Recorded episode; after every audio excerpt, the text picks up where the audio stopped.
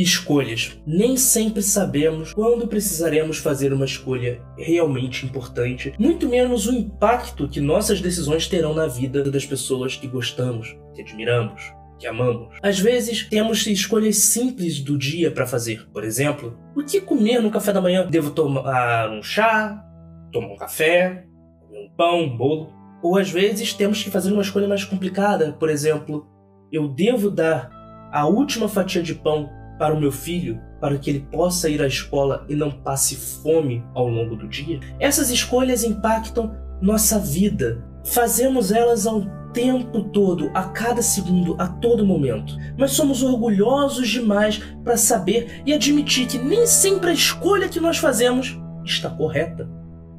Nós somos orgulhosos demais para saber por que nós tomamos essa decisão.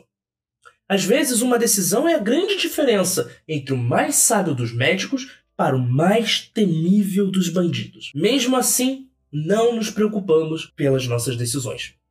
Às vezes, estamos anos achando que estamos torcendo para algo sério, algo certo, quando na verdade estamos anos torcendo para o Vasco da Gama. É complicado.